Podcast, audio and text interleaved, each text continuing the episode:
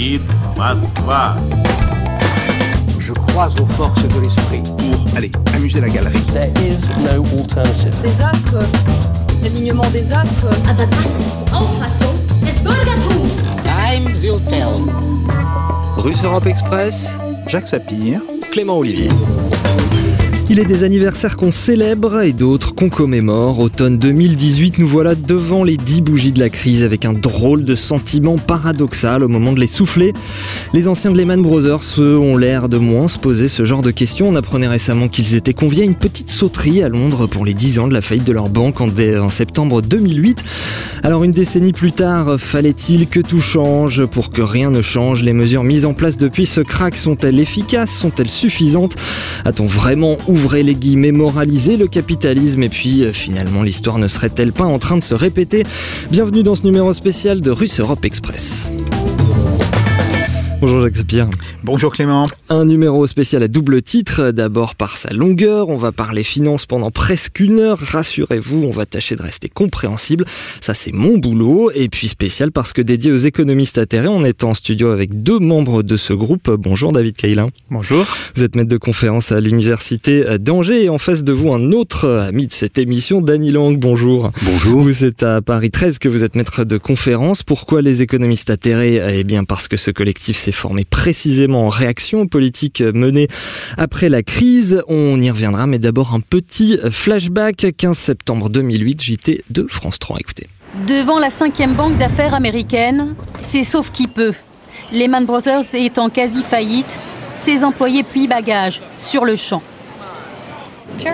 C'est terrible, terrible. On ramasse toutes nos affaires. L'institution vieille d'un siècle et demi est en dépôt de bilan et sa concurrente Merrill Lynch n'est guère plus vaillante. Elle a été rachetée par Bank of America. De nouvelles qui ont fait l'effet d'une bombe dans le marché de la finance. La crise financière qui frappe Lehman Brothers a commencé il y a plusieurs mois. Cette crise n'est pas terminée et nous allons continuer d'en voir les effets. En France, le ministère de l'économie affirme que les répercussions de la faillite de Lehman sont limitées. Les banques françaises seraient solides. Voilà, les répercussions de la faillite de Lehman seraient limitées selon Bercy les banques françaises étaient solides. Alors, juste avant de passer la parole à Jacques Sapir pour son édito, peut-être une, peut-être une petite euh, réaction rapide à cette, à cette archive. Da- Dany Lang, comment vous l'avez euh, vécu à l'époque Est-ce que, est-ce que vous avez des souvenirs Ah bah écoutez, au moment où a éclaté la crise de Lehman Brothers, euh, euh, enfin la faillite de Lehman Brothers, moi j'étais, euh, je revenais de ma première année de maître de conférence en Irlande. J'étais en poste à Galway à cette époque-là, sur la côte ouest, et euh, j'ai pas été surpris parce que je fais partie d'un courant de pensée qui s'appelle les post-keynésiens, où euh, il y a un certain nombre de gens qui avaient- l'avaient vu venir, et en particulier un certain Steve Keen euh, qui avait en 2006 publié un article qui annonçait clairement que la dette privée avait atteint des niveaux qui n'étaient pas soutenables, euh, que les banques euh, avaient pris des risques euh, démesurés, qu'elles s'étaient débarrassées de ces risques en titrisant ça, c'est-à-dire en mettant ça dans des espèces de, euh, comment dire, en, en faisant des espèces de sandwich avec les avec les dettes. La titrisation est au cœur de, de cette problématique. Donc j'ai pas été surpris à l'époque. Mhm. Et puis euh, bah c'est du, du jour au lendemain, euh, je me retrouvais sur la BBC à expliquer qu'il fallait sauver les banques. Alors que vous n'étiez euh, jamais passé dans, dans un grand média international. Non, à l'époque, non. Et maintenant vous êtes sur Radio Sputnik. Bienvenue, bienvenue Je chez suis, nous. je suis aussi sur NHK et d'autres médias internationaux. Merci, euh, merci en tout cas à vous deux d'avoir accepté euh, notre invitation. Alors Jacques Sapir, dans votre billet d'intro, vous tirez un bilan de cette crise majeure avec, avec le recul qu'on a maintenant dix ans plus tard. Oui, et vous avez tout à fait raison d'insister. Euh, ça va faire effectivement dix ans que la banque Lehman Brothers faisait faillite.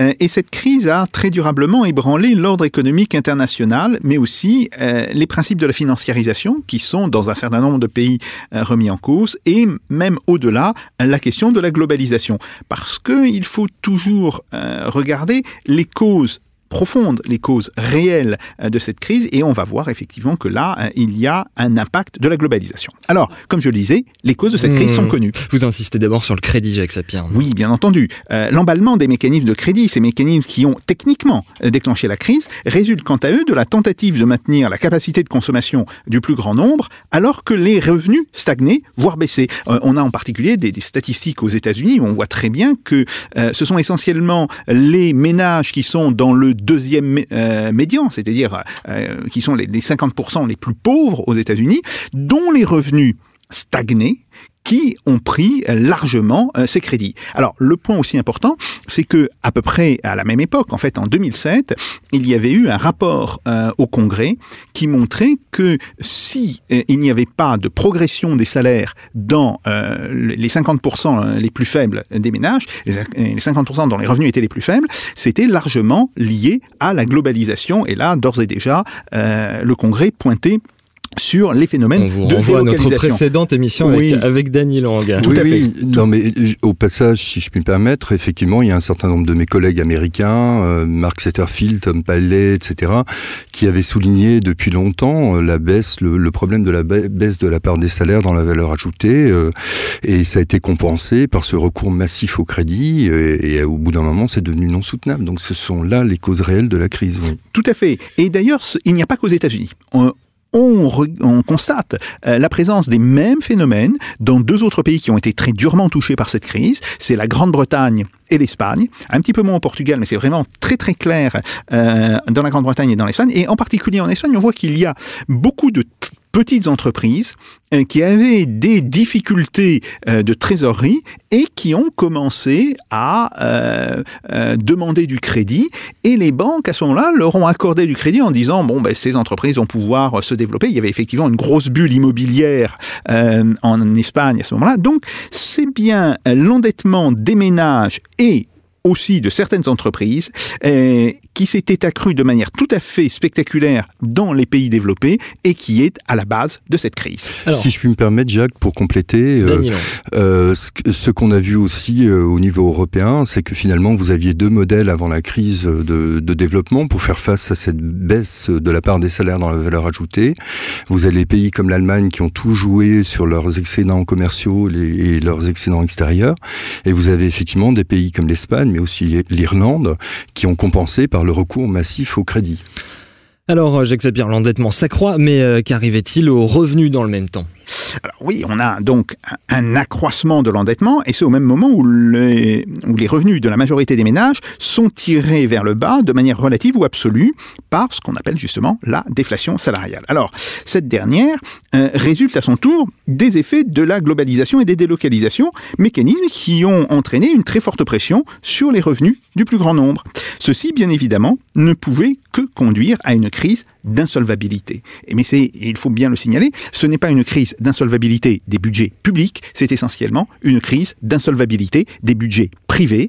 Et comme les banques avaient bien entendu euh, prêté euh, à ces ménages, à ces acteurs privés, eh bien, cela va se transformer en une crise de liquidité, puis de solvabilité des banques.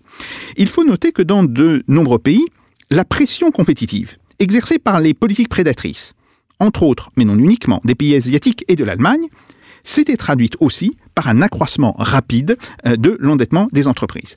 Et donc, on a bien au cœur de cette crise la double montée de l'endettement des acteurs privés, des ménages et des les ménages et les entreprises. Voilà Tout pour les finances. Le second aspect, euh, Jacques Sapir, c'est la finance à proprement parler.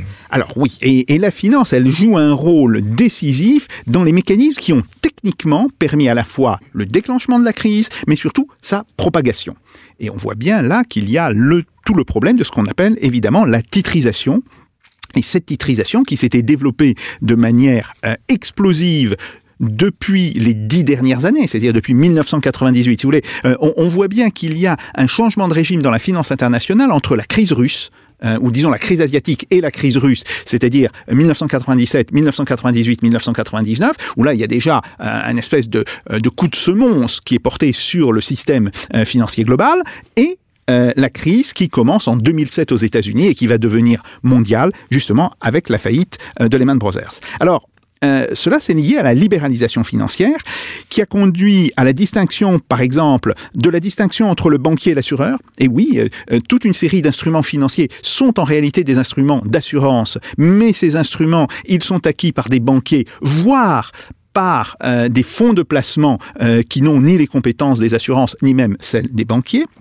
Il y a aussi l'effacement de la distinction entre les banquiers d'affaires et les banquiers de dépôt c'est la déréglementation, que l'on appelle aussi euh, en anglais la dérégulation, qui a eu pour cause tant un considérable accroissement de la concurrence entre les acteurs financiers, mais aussi euh, l'adoption de techniques de plus en plus risquées.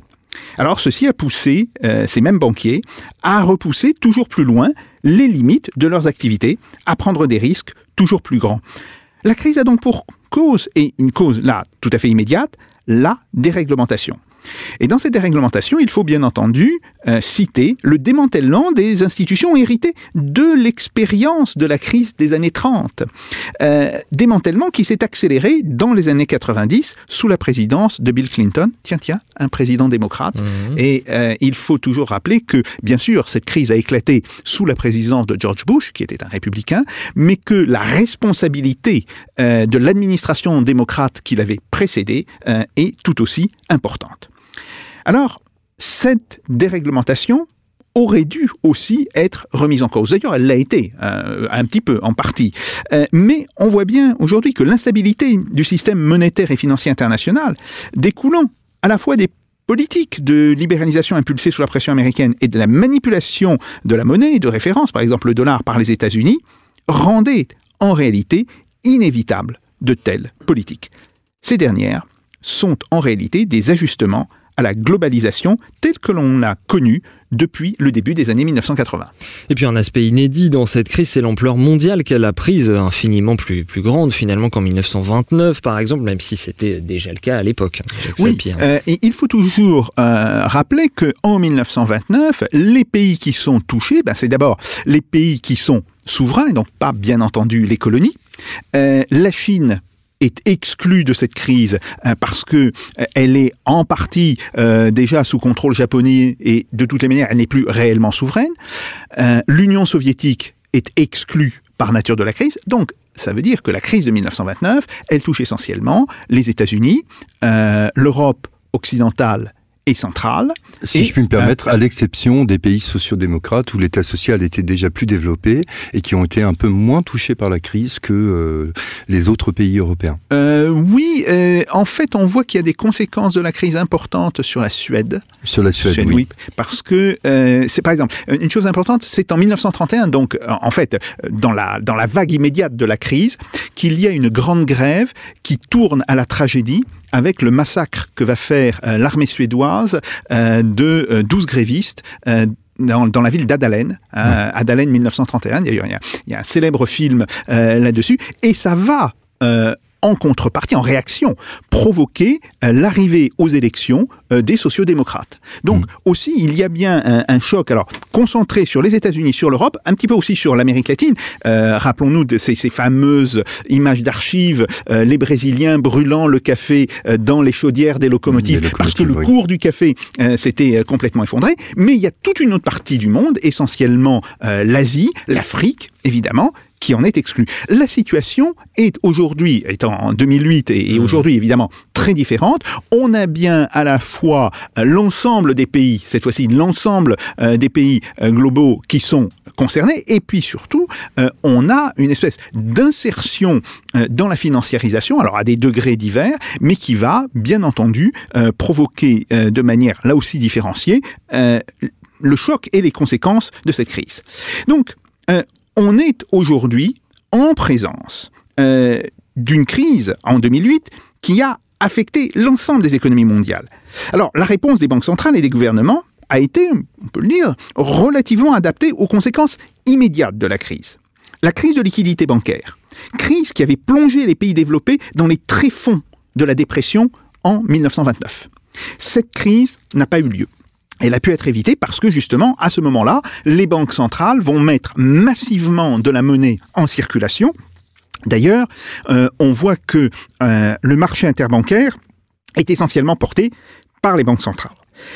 Et puis, une autre des conséquences euh, de ces politiques qui ont été mises en, œuvre justement pour lutter contre les effets immédiats de la crise, ça va être l'accroissement des dettes souveraines. Et en fait, ce à quoi on a assisté, c'est un effet de transfert de dette privée, qu'il s'agisse euh, de la dette des ménages ou de la dette des entreprises, vers la dette publique. Exactement. Et, dans le cas irlandais, par exemple, je le cite souvent, mais on est passé de 20% de dette publique à plus de 100% de dette publique du jour au lendemain.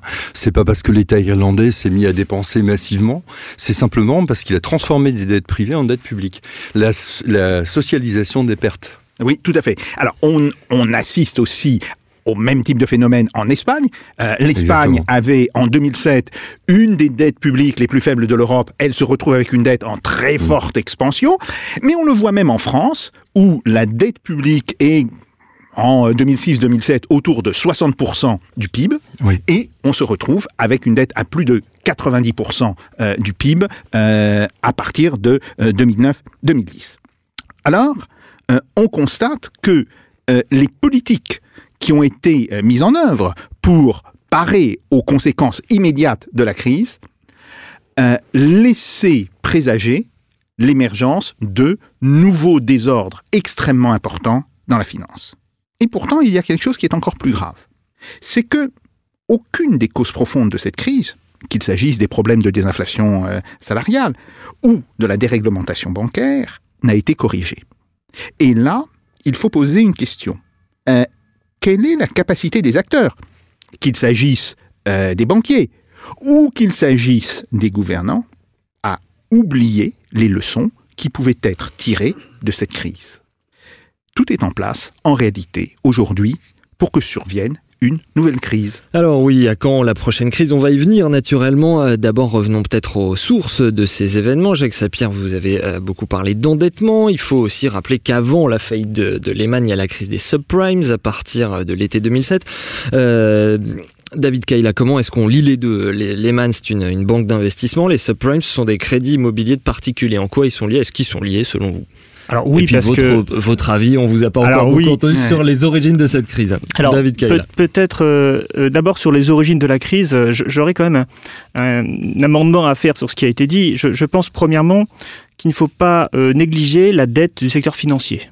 parce que concrètement, alors j'avais fait un petit travail en 2012 sur la croissance des dettes privées et j'avais et, public d'ailleurs l'ensemble des dettes et je, m'étais aperçu que on a eu une explosion euh, absolument fantastique de la dette du secteur financier. Alors c'est notamment l'usage de l'effet de levier euh, et c'est clairement un lien en lien avec la déréglementation. L'effet de levier, il faut peut-être. Alors l'effet de levier, c'est pour une institution, enfin n'importe quoi, hein, mais euh, essentiellement pour les institutions financières, il s'agit de, de, de, comment dire de, de, prendre des positions sur un investissement rentable en empruntant par l'emprunt. C'est-à-dire que globalement, si le taux d'emprunt est inférieur au rendement de, ce qu'on achète, par exemple on, emprunte à 5% et on attend un rendement de 10%, eh bien on va gagner la différence hein, mhm. en, termes de profit. alors évidemment le problème c'est que ça suscite donc euh, une augmentation de la dette. Hein, et, euh, bah, le, problème, c'est que si le rendement attendu, il n'est pas de 10%, mais euh, de 0%, ou voire négatif, eh bien, la banque s'effondre. Et l'institution s'effondre. Et là, clairement, hein, justement, la déréglementation qui a lieu effectivement dans les, années Clinton, hein, elle a entraîné une espèce de, course, j'ai envie de dire, entre les institutions financières et les banques à la rentabilité. Et cette course à la rentabilité, eh bien, elle a conduit à ces comportements à risque.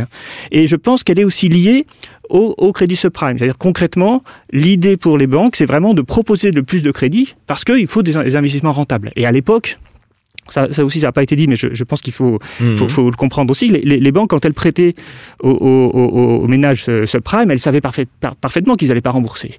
Il faut, euh, faut, rappeler ce que, ce que c'était effectivement les, les, subprimes avec des, des crédits immobiliers que les gens n'ont pas pu rembourser. C'est euh, ça, c'est ce qu'on appelle donc subprime étymologiquement, ça veut dire en dessous du prime, du prime, et ça veut dire en fait c'est des crédits immobiliers qui sont euh, qui sont accordés à des ménages les, aux ménages les moins solvables, c'est-à-dire en fait aux, pauvres aux, mmh. aux, pauvres quoi, aux ménages et en fait, on sait pertinemment, quand on fait un crédit subprime, on sait pertinemment que les chances de nos remboursements sont très élevées.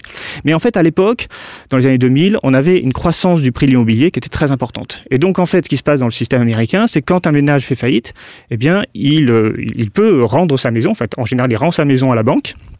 Et pour la banque, il s'agissait en fait d'une manière de spéculer sur la hausse immobilière, puisque les crédits subprimes avaient ceci de particulier que les deux premières années, les taux d'intérêt étaient faibles. Donc on savait que pendant deux ans, le ménage ne ferait pas faillite. Par contre, hein, avec le principe des taux variables, au bout de deux ans, le taux augmentait, et là, il y avait une faillite du ménage, et donc, Alors, la banque récupérait le bien immobilier. C'est vrai qu'on ça, on, le sait. Pourquoi les deux ans? Alors justement, pour, parce que ces deux ans sont nécessaires pour que le prix de l'immobilier augmente et pour que la banque puisse gagner sur la valeur Mmh. du prix de l'immobilier. Alors ce système a donc accentué la hausse des prix de l'immobilier et in fine, ce qui s'est passé, c'est que quand les prix de l'immobilier se sont effondrés, eh bien les ménages ont fait faillite comme prévu, parce que c'était ça le but. hein. C'était que les ménages fassent faillite. Hein. Mmh. C'était pas qu'ils remboursent leur crédit, mais le problème c'est que les, les- les biens immobiliers acquis par les banques, eh bien en fait ils avaient une valeur qui s'est effondrée et donc les banques ont fait faillite. Le lien avec Lehman Brothers, qui évidemment qui n'est pas une banque au sens classique du terme, c'est-à-dire qui ne prêtait pas directement aux ménages, c'est simplement que ces, banques qui prêtaient aux ménages, qui étaient des banques régionales, locales très souvent, eh bien elles titrisaient, c'est-à-dire qu'elles elles, elles revendaient ces créances à des, euh, ce qu'on appelle des special purpose véhicules, c'est-à-dire des sociétés offshore qui euh, se finançaient par des obligations. Et c'est ces obligations qui en fait sont des titres financiers qui étaient exportés dans le monde entier. Donc c'est ça qui euh, est, est donc chez Lehman Brothers et toutes les banques d'affaires. Et c'est ça qui euh, finalement a fait faillite au moment où les crédits n'ont pas pu être remboursés et où le marché immobilier s'est effondré. Danny Lang. Oui, j'ai quelques nuances par rapport à ce qui vient d'être dit par M. Kaila. Euh, déjà, Comme sur quoi des gens d'une même famille peuvent débattre aussi, vous Ah, voyez. On n'est pas forcément de la même famille économique. Euh, donc, euh, première chose à ne pas négliger, c'est que dans les, les gens qui se sont endettés dans les subprimes, c'était pas seulement les pauvres. Euh, effectivement, on prêtait à des ménages.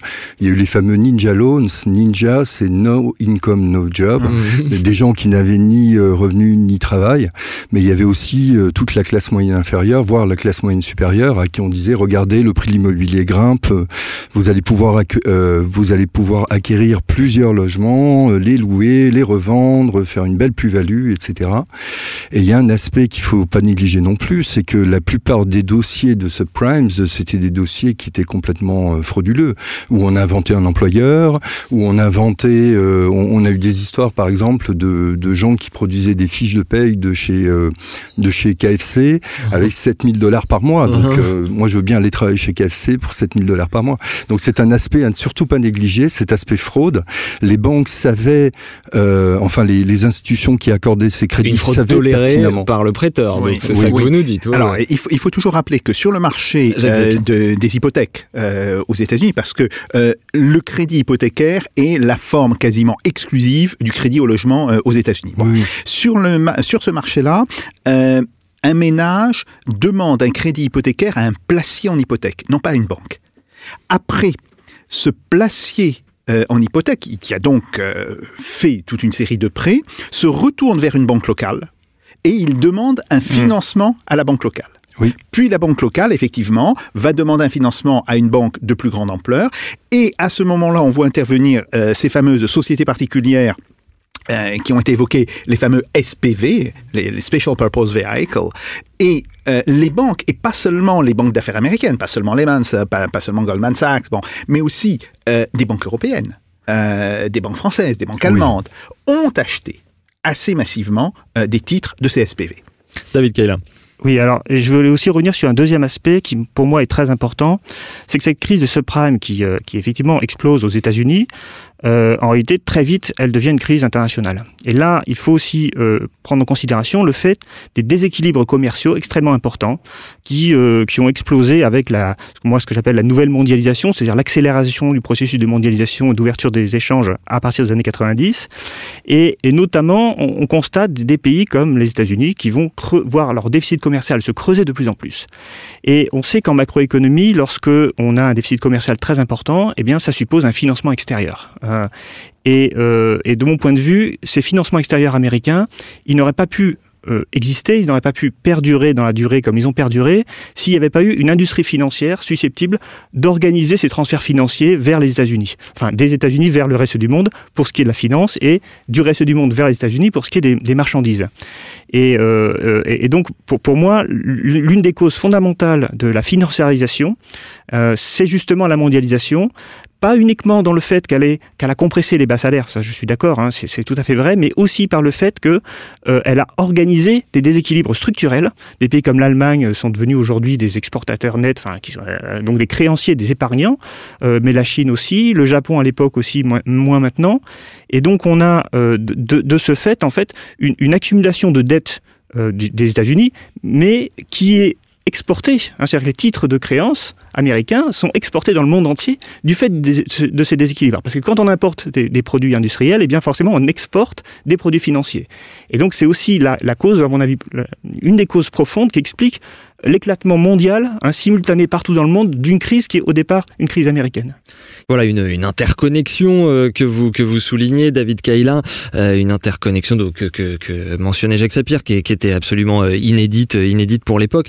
Alors on va on va quand même continuer en, essayant de voir un peu ce qui a ce qui a été fait, notamment notamment chez nous en, France. Je voudrais bien qu'on réécoute un, extrait du fameux discours de Toulon de Nicolas Sarkozy, une forme de virage peut-être ou pas. On va voir. On on est fin septembre 2008, donc euh, à peu près deux semaines, dix jours après après la faillite de Lehman Brothers.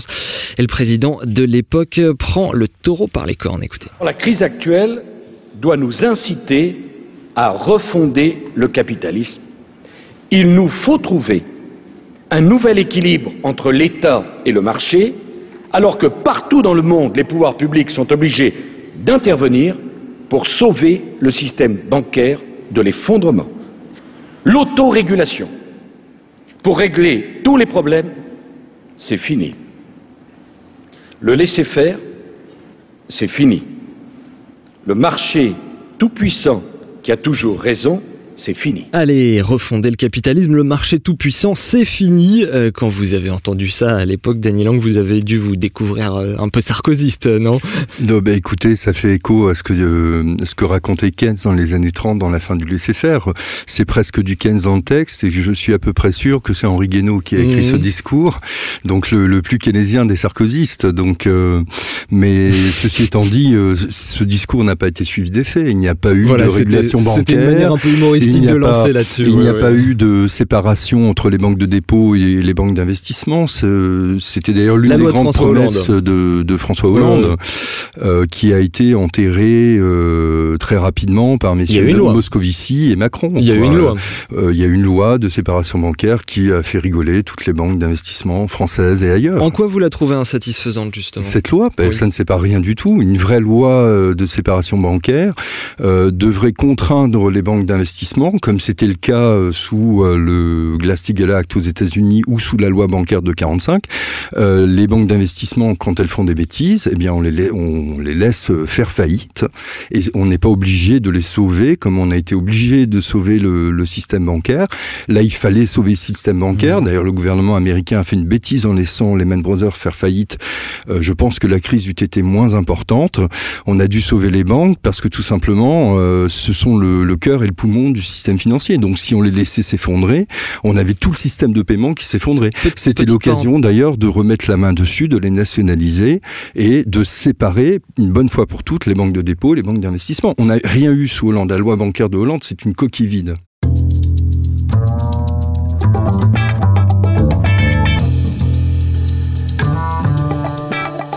Russe Europe Express, Jacques Sapir. Clément Olivier.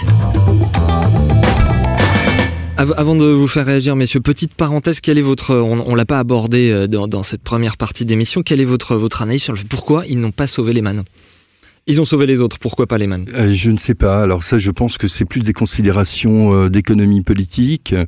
Euh, je pense qu'il y a deux aspects personnellement, mais j'en suis pas certain. Je pense que Lehman n'était pas forcément dans les petits papiers du pouvoir, mais je peux me tromper. Et la deuxième raison, à mon avis, c'est que le, le gouvernement américain voulait envoyer un signal euh, en disant on va pas laisser, on va pas sauver toutes les banques. il faut aussi qu'on laisse fonctionner un peu les mécanismes de marché, etc. Oui, effectivement. Euh, il faut savoir que euh, l'effondrement de Lehman se produit après neuf mois de, de très graves troubles sur le, le système bancaire.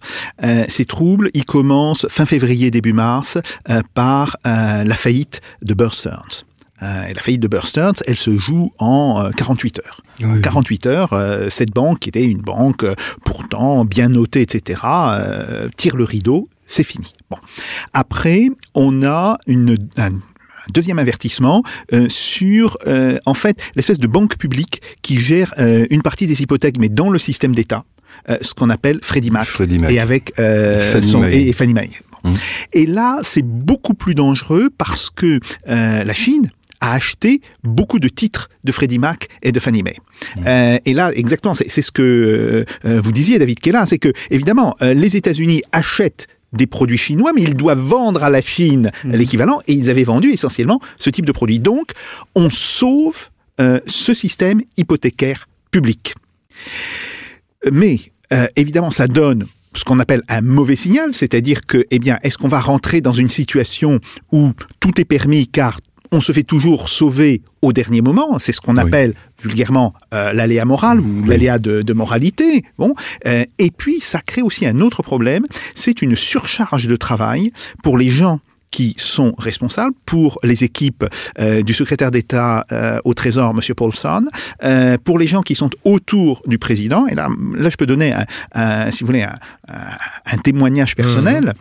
Mmh. Dans les 15 jours qui ont été avant la faillite de Lehman Brothers, euh, les gens qui sont des, analystes, qui sont même des, responsables à, un certain niveau euh, de l'administration, euh, ne dorment plus. Ils ne dorment plus parce qu'il y a une espèce d'enchaînement de réunions sur réunions. Il faut tenir parfois des réunions avec en, des vidéoconférences avec des Japonais ou avec des Chinois ce qui est temps euh, d'autant plus. Bon. Et puis après, bah, la, journée euh, recommence euh, aux États-Unis dès 8 heures du matin. Donc, on est. Le soleil ne se couche jamais sur l'empire de l'argent. Oui, tout à fait. Et, et, on est en présence d'une situation où les personnes qui seraient capables de donner des conseils, qui seraient capables de, de produire des plans, de dire voilà, voilà ce qu'il faut faire aux, aux décideurs politiques, parce que le décideur politique, en fait, ils ne savent pas grand-chose euh, de cette euh, extraordinaire complexité euh, du système financier. Rappelons que Ben Bernanke avait fait venir des gens des banques d'affaires pour trois jours pour remettre à niveau la réserve fédérale américaine sur les pratiques bancaires contemporaines. Donc même la, réserve fédérale avait un problème pour suivre un petit peu la, le processus de titrisation qui s'était emballé. Bref, on est là avec un véritable problème de gens qui sont épuisés et comme ils sont épuisés, comme il y a d'autres gens qui leur disent ah écoutez il faut faire un exemple, etc. Mm.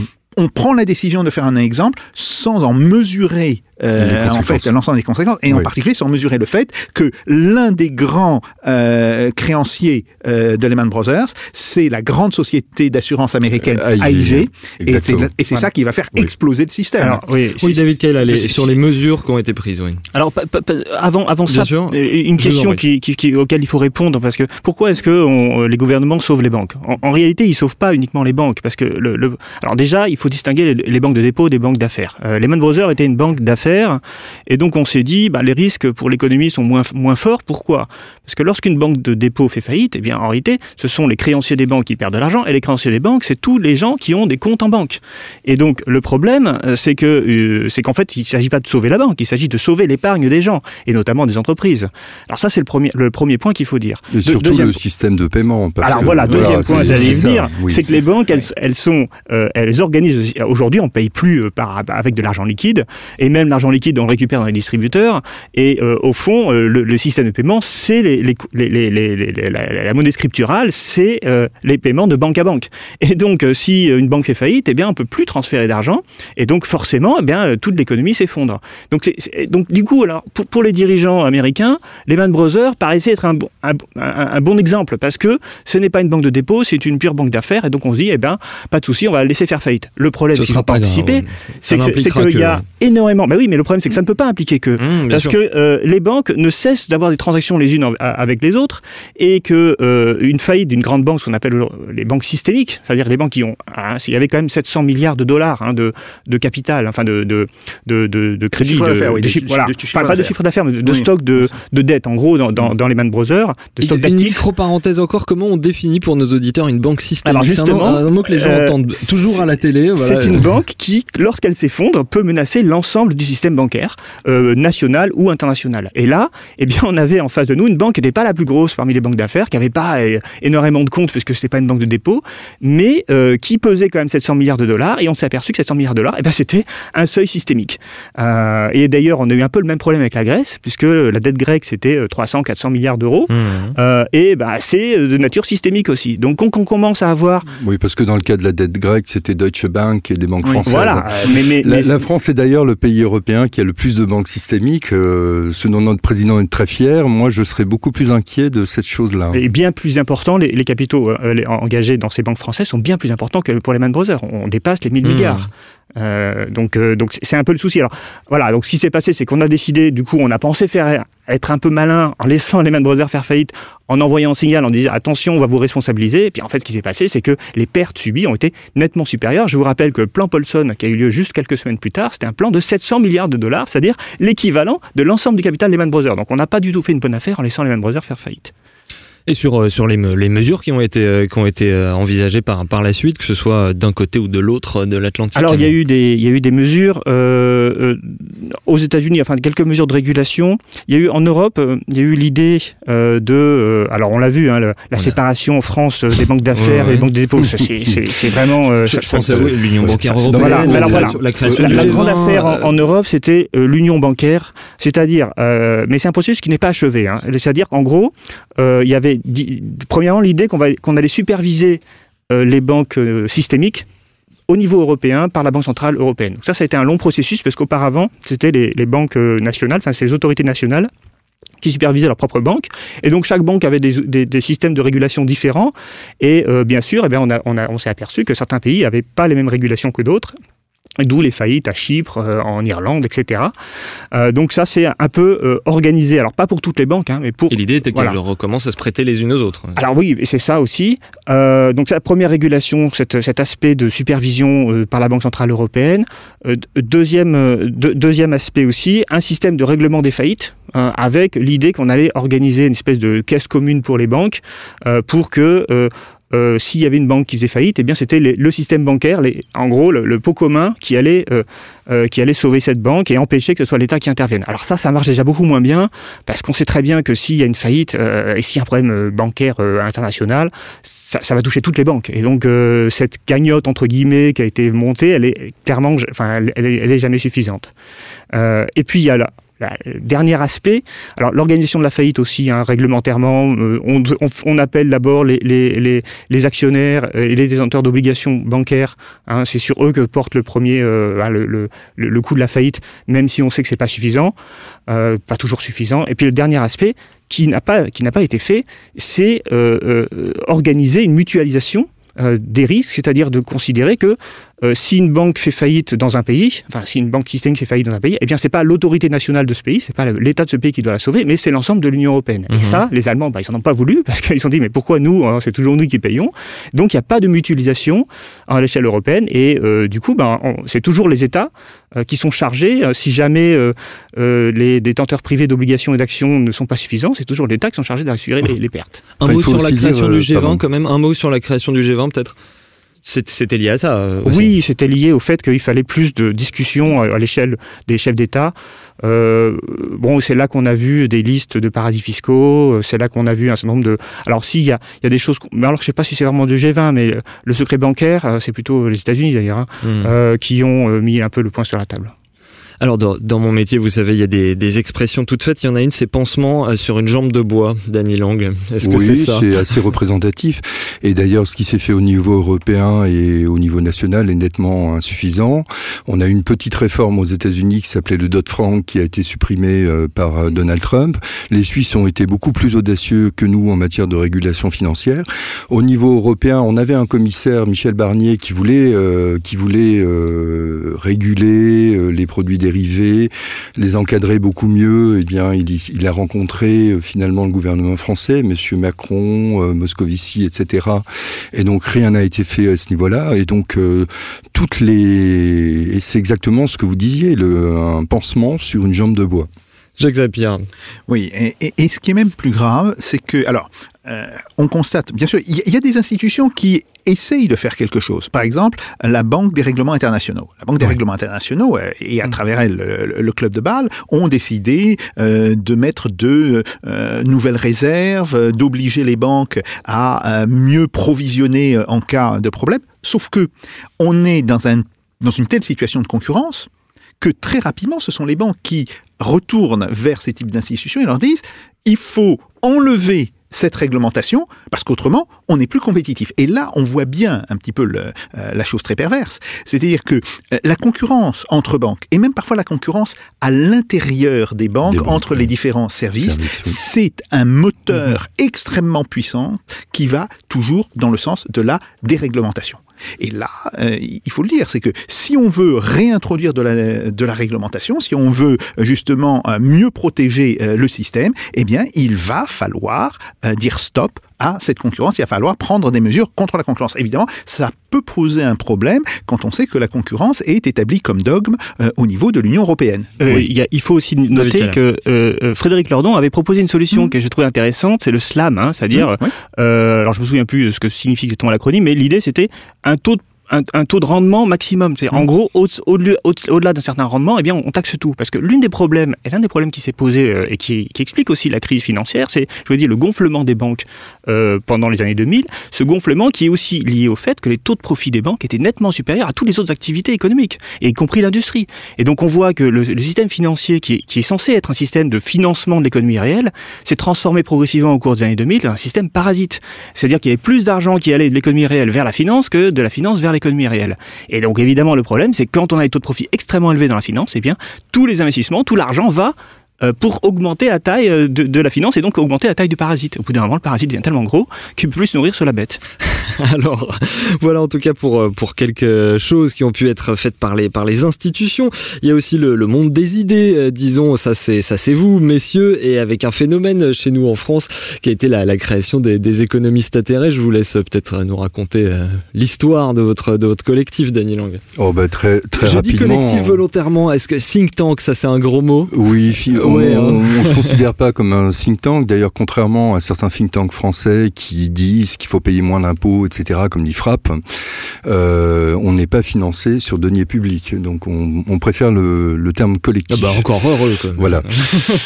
Voilà, donc euh, comment ça s'est passé? Ben, Ça s'est passé de manière très simple. Vous aviez Thomas Coutreau, qui à l'époque était le vice-président d'Attaque, et Philippe Askenazi, qui était euh, directeur de recherche au CNRS, euh, qui au moment où a éclaté la fameuse crise grecque, au moment où on a commencé au niveau européen à recommander des politiques d'austérité en période de, de récession aux Grecs, euh, se sont vus et ont réuni quelques économistes autour d'eux, en l'occurrence Henri Sterdignac, Bruno Tinel, il y avait André Orléans, moi-même, et on a commencé à discuter ce euh, de ce qu'on pouvait faire. Et l'idée de départ, c'était d'écrire une tribune, mais très rapidement, chacun écrivant, chacun étant productif, euh, on est venu avec différents textes et Thomas Coutreau a eu Mhm. cette idée géniale de faire un manifeste des économistes atterrés avec des propositions.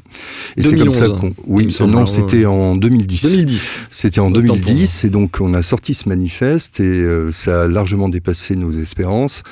Euh, on voulait le faire signer par euh, 40 économistes et puis l'envoyer au gouvernement et puis Hmm. en euh, trois semaines j'avais recueilli quelque chose comme euh, 700 ou 800 signatures d'économistes à travers le monde. Actuellement, vous êtes combien? Euh, À peu au- près.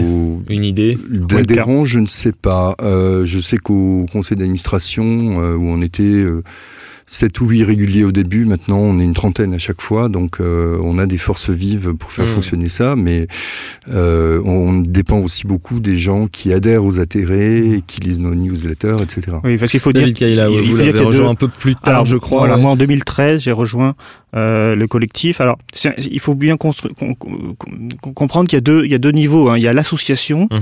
euh, qui, euh, qui regroupe, enfin tout le monde peut adhérer à l'association. Et donc effectivement, euh, on a des, adhé- des adhérents réguliers, alors on participe, qui participent à l'assemblée générale, qui qu'on essaye d'ailleurs de, de, de, de- de solliciter pour un certain nombre de, choses éventuellement.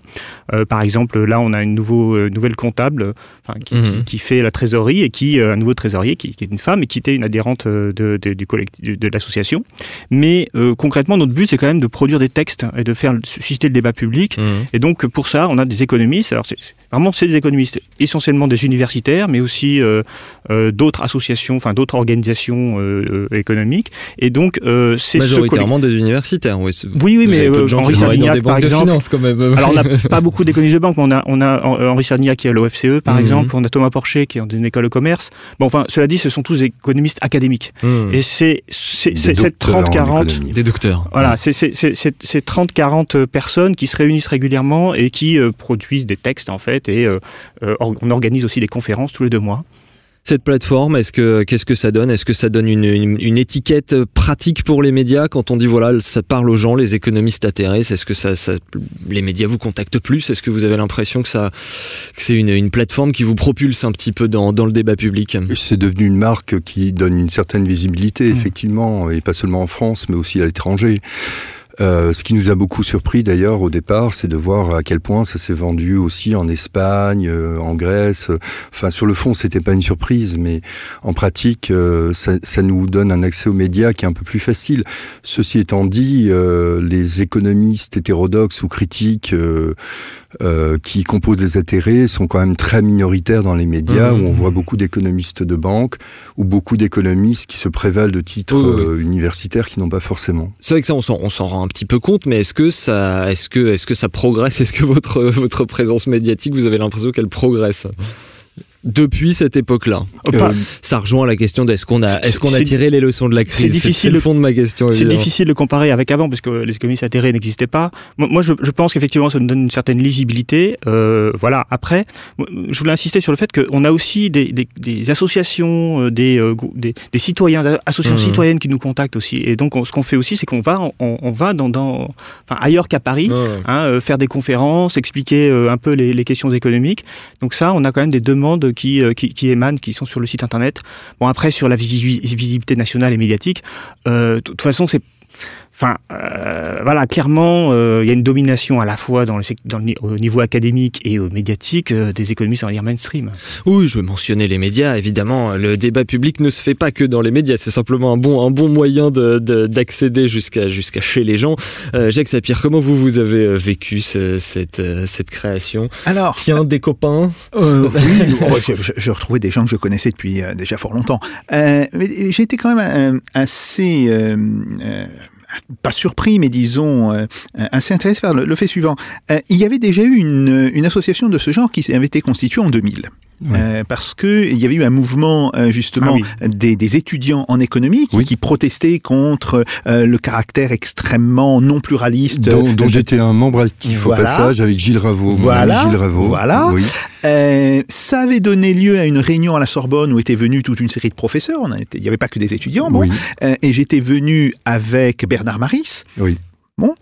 Euh, et puis, ce le regretté Bernard Marie, le, regretté ongle Bernard, voilà. qui a été assassiné, qui est sans doute, euh, qui est sans doute l'économiste qui m'a le plus influé, euh, mmh. qui m'a le plus influencé, oui, qui, qui, qui, et qui était quand même tout à fait remarquable.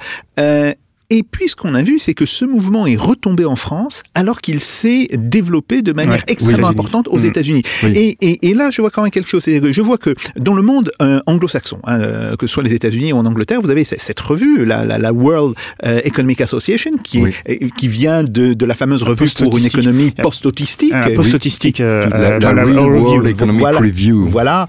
bon, et, et, dont j'ai fait partie des, des créateurs. Ça continue de se développer et ça fonctionne bien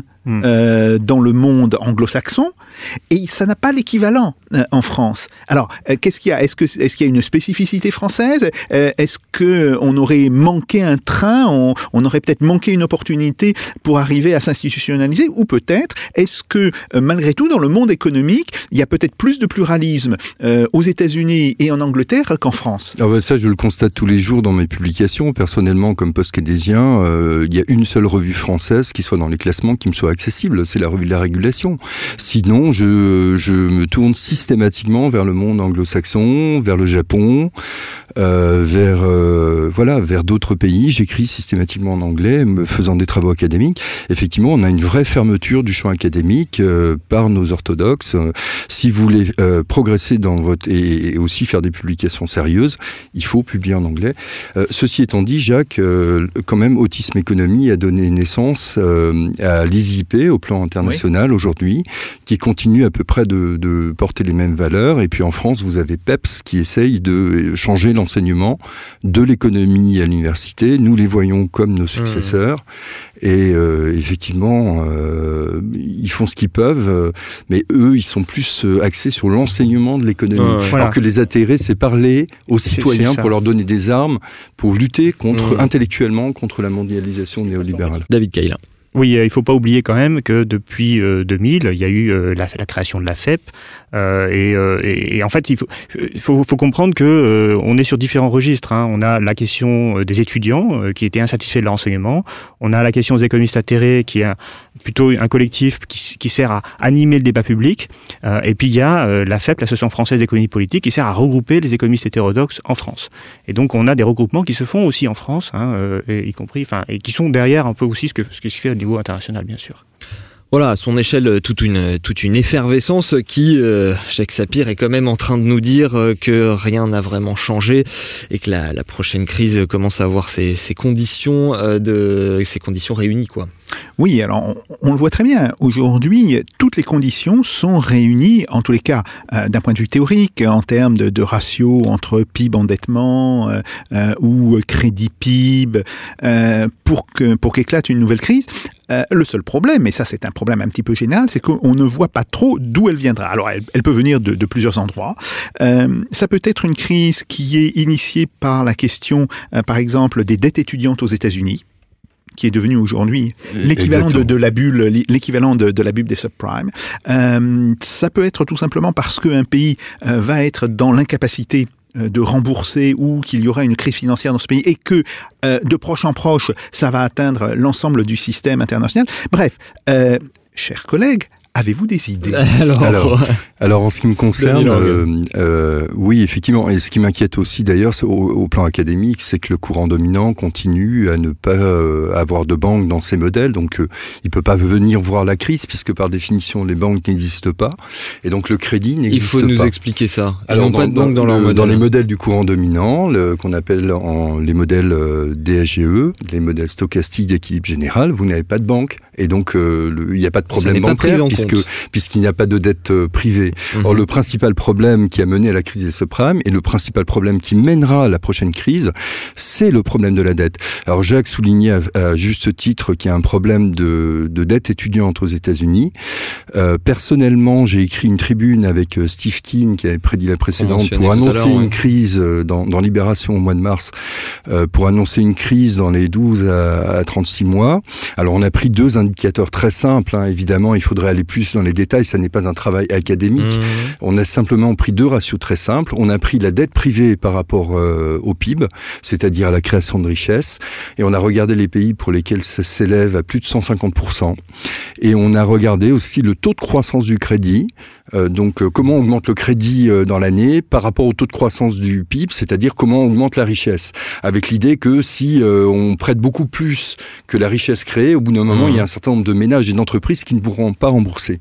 Et on a fait une liste des pays qui euh, remplissent ces deux critères. Alors les États-Unis, euh, à notre grande surprise, euh, n'en font pas partie parce qu'ils ont un taux de croissance du crédit qui est, qui est certes de 6%, mais rappelez-vous qu'il était à 15% avant la crise. Mais vous avez un certain nombre d'autres pays, la Chine en fait partie, mais on pense que ça ne partira pas de Chine parce que leur système est extrêmement régulé et encore aux mains de l'État et que l'État ouais. peut intervenir de manière très forte. Mais vous avez un ensemble de pays euh, comme le Danemark, la Suède, l'Australie, euh, qui aujourd'hui sont des pays la à Suède. risque.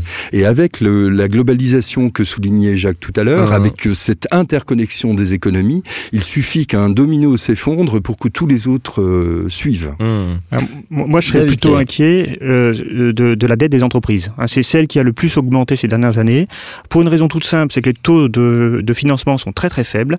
Et donc, on a un espèce de, de jeu de euh, la taille critique. Hein, on a des entreprises qui sont extrêmement, qui, qui, qui, ont, qui sont très grosses. Hein. Enfin, nous, en France, on a par exemple euh, le, comment Patrick Drahi, hein, qui a mmh. racheté tous les médias sur une, à partir de la dette. En quelques-uns seulement. Enfin, oui, tous. En grande partie de, voilà, enfin, qui a euh, organisé un espèce d'empire médiatique, voilà, en quelques années, oui, oui, je, euh, en, en rachetant euh, à, à taux, avec un crédit très faible. Mmh. Alors, le souci, c'est que va-t-il se passer le, au moment où les, les, les, les, comment dire, les taux d'intérêt vont augmenter?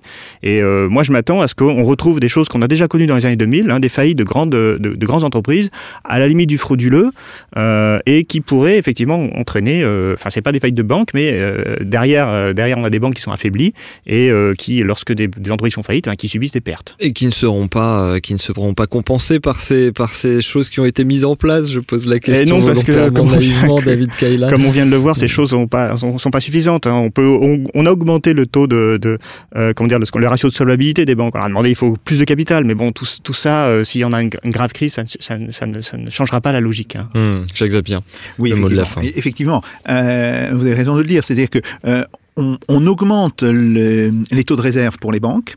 Alors, on a des taux de réserve qui sont excessifs quand la situation va bien et qui sont très largement insuffisants quand la situation va mal. Donc, en fait, on a fait quelque chose qui euh, n'a aucun effet, aucun, impact euh, sur la question de la crise. Euh, autre point qui est extrêmement important, euh, c'est qu'on voit aujourd'hui qu'il y a un, un, très gros souci sur la question des taux d'intérêt. Les taux d'intérêt sont très faibles. Et aujourd'hui, pour les banques centrales, le dilemme est le suivant. Euh, soit elles remontent les taux d'intérêt en se disant une crise va venir et donc il faut qu'on ait des taux d'intérêt relativement importants pour pouvoir après les rebaisser euh, en période de crise. Oui. Mais si euh, elles font cela, elles cassent la croissance très faible qu'il y a aujourd'hui et elles risquent par ailleurs, si on, est, si on entre dans une situation de récession au niveau macroéconomique, de provoquer justement cette crise financière, cette crise, parce qu'à ce moment-là, il n'y aura plus, enfin, les, les, entreprises ne seront plus en, en, mesure de rembourser les crédits euh, qu'elles ont souscrits. Exactement. Donc là encore, on voit très bien que la marge de manœuvre des banques centrales est extraordinairement faible, ce qui explique d'ailleurs pourquoi, alors que tout le monde dit oui, euh, la Réserve fédérale va augmenter ses taux, bah, quand on regarde ce que la Réserve fédérale fait en réalité, elle est d'une extrême prudence même chose pour la Banque centrale européenne. En fait, toutes les grandes banques centrales sont prises dans cet étau. Et, et si je puis me permettre, euh, pour compléter ce que vous disiez, Jacques, euh, je pense que les banques centrales sont conscients aujourd'hui qu'on aurait besoin. Euh, là, elles ont fait la politique monétaire, elles ont atteint toutes les limites de la politique monétaire. Ça fait plusieurs années qu'elles se rendent compte que euh, ce qu'elles ont entre les mains est, est absolument explosive. Pardon, est absolument explosif. Mmh. Et donc, les, on est arrivé à un stade où les banquiers centraux se rendent compte qu'on aurait besoin d'une politique budgétaire expansionniste. Et on est face à des gouvernements qui font exactement le contraire. On est face à des gouvernements qui ont inscrit l'équilibre budgétaire euh, dans, dans, le traité de 2012 en Europe. On est face à des gouvernements qui veulent faire des coupes dans les dépenses publiques.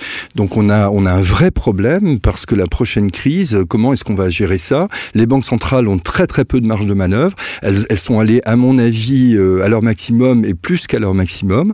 On aurait besoin d'une politique budgétaire expansionniste et les gouvernements font exactement le contraire. Est-ce qu'elle sera pire?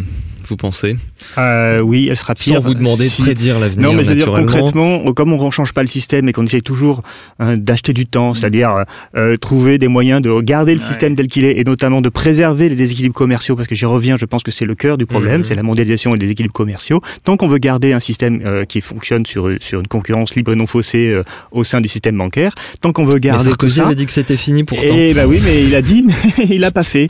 Et donc le problème, c'est que au fur et à mesure, bien, les crises deviennent, à mon avis, de plus en plus importante, mmh. difficile à, à, à gérer. Eh ben écoutez, euh, messieurs, on se donne peut-être rendez-vous dans 10 ans pour euh, débriefer la prochaine de crise. Merci beaucoup David Kaila et Danny Lang d'avoir été des nôtres. Merci bien sûr aussi à vous, Jacques Sapir, et à nos fidèles auditeurs. Vous pouvez retrouver cette émission en vidéo sur la page YouTube de Radio Sputnik et sur notre site affaire.sputniknews.com. Un numéro concocté avec notre comparse Jean-Baptiste Mendes. À la technique, les traders Pitchy et Pika. On se retrouve au prochain épisode de Russe Express avec Jacques Sapir. En attendant, faites pas Jacques, salutations.